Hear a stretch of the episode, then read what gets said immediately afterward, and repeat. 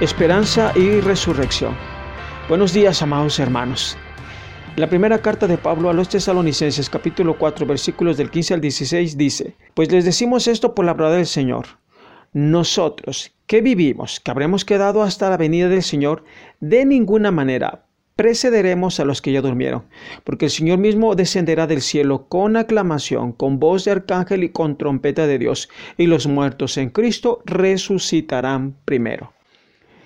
Pablo inicia esta enseñanza declarando que su fuente de lo que comunicará a la iglesia de Tesalónica es la misma palabra del Señor, es decir, que lo que a continuación dirá le ha sido revelado en algún momento por la palabra de nuestro Señor Jesús.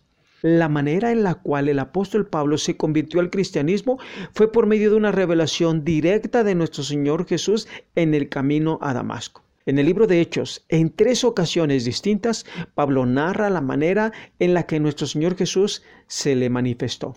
La experiencia fue tan radical que Saulo, el perseguidor de la iglesia de Cristo, se convirtió en el apóstol de Jesucristo.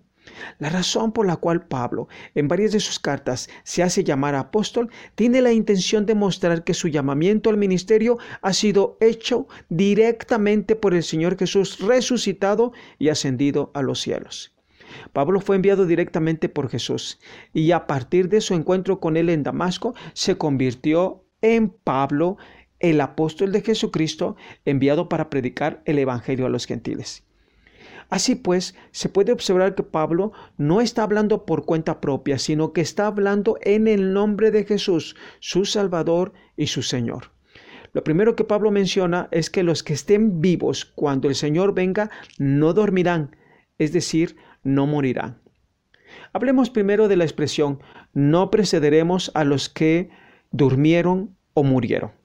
Si nuestro Señor Jesús viniera en este instante, que estamos escuchando el devocional, los que hemos creído en Él no experimentaremos la muerte, sino que en ese momento seremos transformados en cuerpos incorruptibles.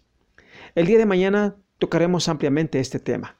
Pero, ¿qué pasa con los que han muerto? Resucitarán.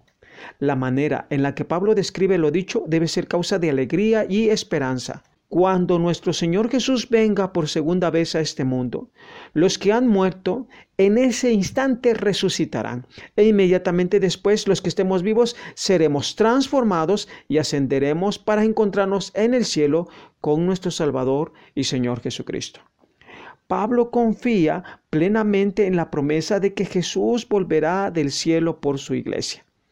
Los hombres de vestiduras blancas que se pusieron al lado de los discípulos de Jesús en su ascensión, les dijeron que de la misma manera en la que Jesús fue ascendido al cielo, también en el futuro volverá del cielo. Esto se encuentra en Hechos capítulo 1, versículo 11. Nuestro Señor Jesús un día regresará y no pasará desapercibida su llegada porque todo ojo le verá. Esto se encuentra en Apocalipsis 1.7 la primera vez nuestro Señor Jesús vino como el Cordero de Dios que quita el pecado del mundo. Pero en su segunda venida vendrá como el león de Judá para juzgar al mundo. La promesa de la venida de nuestro Señor Jesús no se ha cumplido, pero tenemos la certeza de que un día se cumplirá.